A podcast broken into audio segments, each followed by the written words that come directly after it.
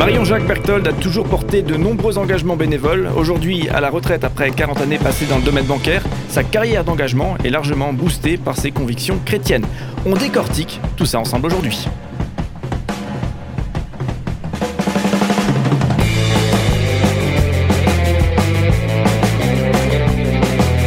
Cinq colonnes à la une, notre invité de la semaine.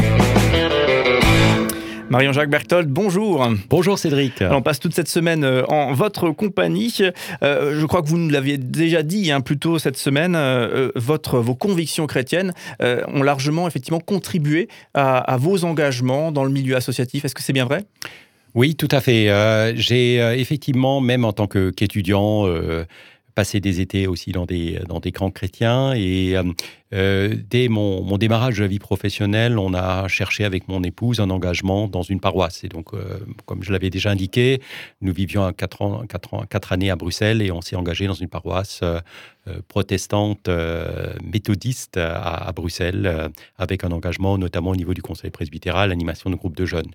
Et puis ensuite, le parcours s'est retrouvé, en Alsace, où j'étais effectivement à Geulertheim, euh, avec un engagement au conseil presbytéral là aussi.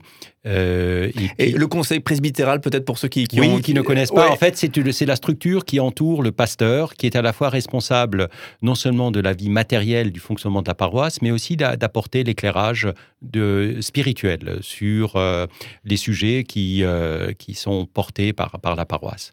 Donc c'est un groupe d'une dizaine de personnes qui entourent le, pasteur et, et, ce sont des, donc des laïcs qui sont engagés par ce biais-là. Avec une dynamique associative. Hein, oui, parce qu'une euh, une paroisse, c'est aussi une association. hein, donc, effectivement, euh, avec un président, secrétaire, euh, trésorier, et, mais surtout, comme dit, avec du, temps, des temps à la fois de gestion, mais aussi des temps de, de, sujets où on traite des sujets spirituels. Et c'est effectivement, parce que là, on fait une parenthèse, hein, donc un petit peu en aparté de notre émission, mais c'est ce conseil presbytéral, cette association qui gère l'Église, qui, elle aussi, va pouvoir choisir un pasteur si, si un nouveau pasteur, si un pasteur doit partir et un autre doit arriver. Donc, c'est pas le pasteur qui, fait un petit peu ce qu'il veut, c'est vraiment un, groupement et une église qui, choisit son destin. Tout à fait, parce que d'ailleurs, il existe maintenant de plus en plus de, conseillers presbytéraux. C'est plus le pasteur qui préside, mais c'est un laïc qui préside.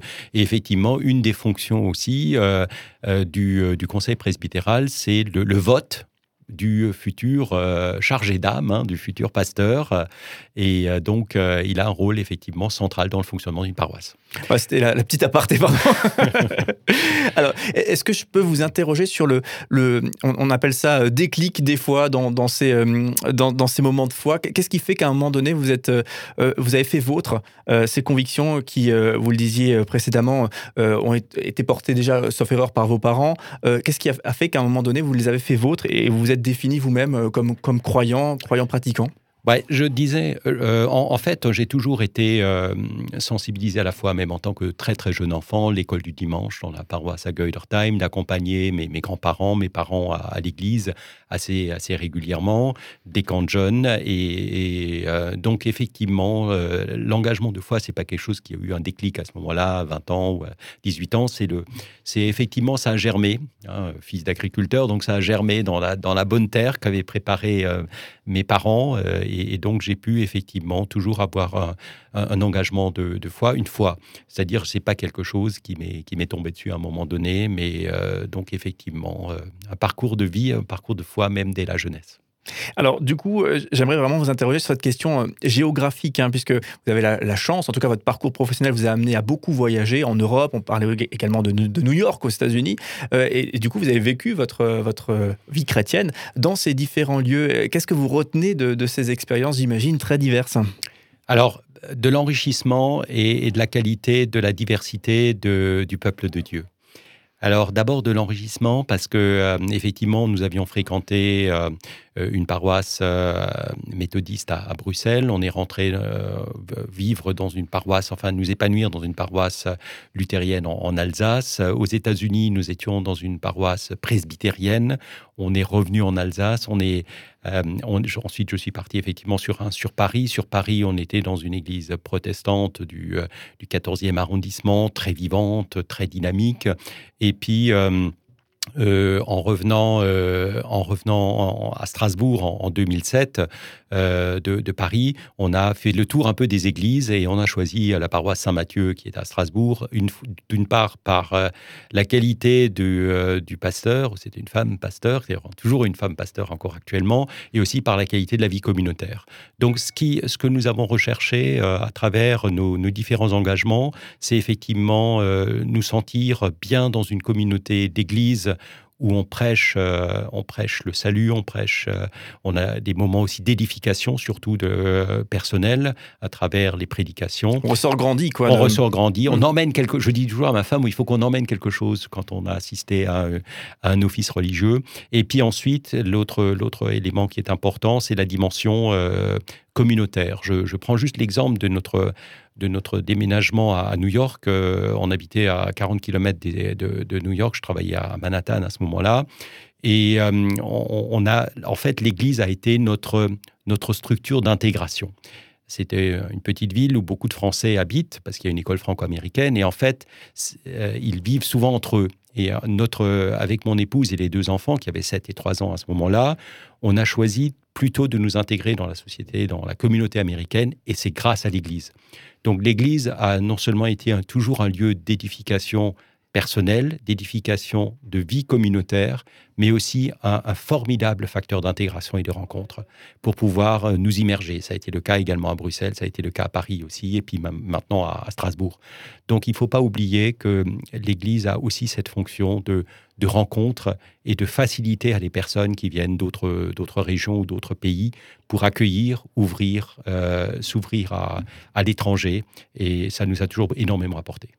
Euh, aujourd'hui, euh, qu'est-ce qui vous pousse à, persister finalement dans, ces convictions de foi, dans ces convictions euh, chrétiennes? Qu'est-ce qui, finalement continue de faire vibrer cette, cette braise faire, de, foi en vous?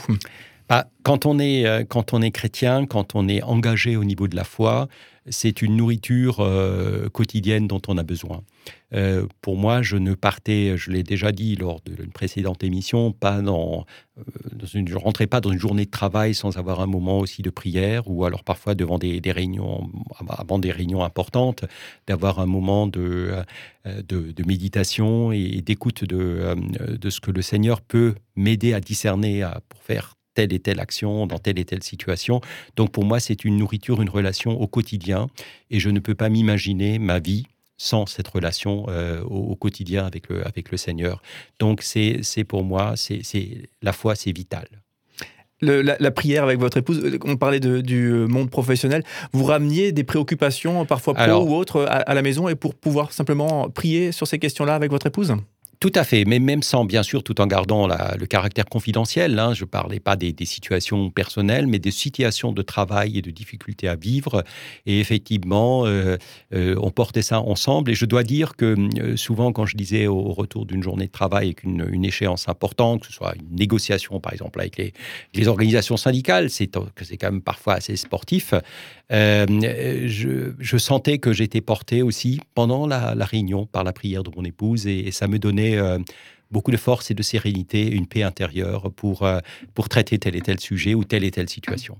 Alors, en France, effectivement, par rapport à, la vie chrétienne, aux convictions chrétiennes, peut-être un peu moins vrai euh, dans, l'Est, en Alsace, en Lorraine, mais, en France, effectivement, peut-être une, dynamique de, méfiance, et peut-être tout particulièrement chez jeunes, en, direction des, religions. La, religion n'apporte rien aujourd'hui, voire la religion est source de problèmes aujourd'hui, peu importe la, religion qui est, visée. qu'est-ce, que vous, que vous répondez à, ce type de posture? Alors d'abord, il faut, dire, euh, je reviens tout juste un petit peu sur le monde du travail. Euh, il faut dire qu'il ne faut pas faire du prosélytisme. Hein. Euh, c'est pas, entre guillemets, possible dans le monde de l'entreprise, mais je pense que par son savoir-être et sa manière d'essayer de traiter des situations, les, collaborateurs ou euh, les, personnes avec qui je travaillais savaient que j'étais engagé au niveau de la foi, mais euh, je n'organisais pas des, réunions de prière dans, l'entreprise. C'est pas ça, c'était c'est pas possible. Par contre, euh, de bien distinguer la manière dont on porte les sujets ou de la manière dont on témoigne et comme dit, le prosélytisme, ne, je n'ai jamais fait de prosélytisme au sein de l'entreprise. Donc il faut bien garder, garder cela. Euh, ça ne veut pas dire quand on est chrétien qu'on n'est pas exigeant. Hein. Euh, tout au contraire, je crois que c'est important de rechercher la vérité dans les situations. Donc des, situations euh, où il faut garder cette, cette, dimension de, foi dans la manière dont on traite les situations. voilà. Demain, d'ailleurs, on parlera de ça en détail, hein, de l'interaction justement entre la vie de foi et, et le monde professionnel. J'imagine qu'il y a des défis parfois. Il y a des défis à relever, il y a des choses qui se télescopent. Oui, j'imagine. Hein. voilà, alors pour revenir à, la question, Cédric, là, de, de, la place de la, de la foi, de la religion dans le, dans le monde, dans la société d'aujourd'hui, et de la méfiance qu'on peut avoir, c'est vrai qu'en France, par rapport à d'autres pays, je pense aux États-Unis où, où euh, on, prête, le président prête serment sur la Bible. Hein, euh, président des États-Unis, c'est difficilement imaginable en France. Donc la France est quand même très imprégnée de, de la laïcité. Et, euh, donc, euh, mais néanmoins, les religions ont toute leur place dans la société actuelle, et, je dirais plus que jamais. Euh, d'une part, parce que il est important que dans le décryptage des, situations difficiles, dans le règlement des problèmes de société que, nous vivons, il est important d'avoir en background, en fond, l'éclairage des valeurs, des valeurs judéo-chrétiennes, je dirais, en, en France, c'est fondamental. Et d'autre part, la religion euh, ne doit jamais être un facteur de haine et doit être un facteur de dialogue et d'apaisement. Et, ces éléments de décryptage de l'actualité, de compréhension des situations et d'apporter de la paix et de l'apaisement, je crois que c'est utile dans le monde d'aujourd'hui et c'est aussi utile que nos jeunes, nos enfants euh, soient sensibilités à, cela pour pouvoir euh, être, comme dit, pour pouvoir apporter une contribution au bien-être et au bien vivre ensemble dans la société d'aujourd'hui. Oui, c'est vrai qu'on peut aussi citer des, pays européens où effectivement il le, n'y a, aucune, y a pas de méfiance particulière vis-à-vis du, religieux qui peut euh, peut-être plus facilement s'exprimer, avec moins de méfiance en tout cas euh, a priori, euh, sur, des sujets effectivement de, société. ce qu'on connaît un petit peu chez nous, on, pourra dire de, dans la France de l'intérieur, n'est-ce pas? Bref. c'est vrai qu'en Alsace, on a une situation quand même assez privilégiée avec hum. bon, le Concordat en Alsace-Moselle, hein, où l'Église a, a même une place, euh, je dirais, catholique, protestante et, la, religion euh, juive, une, place reconnue vis-à-vis des pouvoirs publics. Euh, et c'est important que cette, cohabitation puisse se, perdurer et puis aussi puisse continuer à, s'épanouir aussi au-delà de la ligne bleue des Vosges. Hein. Euh, Marion Jacques Berthold, hein, on, vous retrouve demain pour conclure cette série d'échanges qu'on a pu vivre toute cette semaine. vous êtes notre, invité hein, dans le cadre de 5 colonnes à la une. Et on le rappelle également sur le côté professionnel. Hein, vous avez été euh, directeur général adjoint à la Caisse d'épargne Grand Est Europe. Euh, et donc vous êtes aujourd'hui à la retraite et aujourd'hui notamment engagé dans différentes associations. Et notamment, on a pu évoquer ensemble cet engagement auprès d'un confrère, une autre radio, RCF Alsace, dont vous êtes le président aujourd'hui. Merci en tout cas pour tous ces éléments que vous nous offrez. On vous retrouve euh, demain pour euh, conclure cette euh, série d'échanges.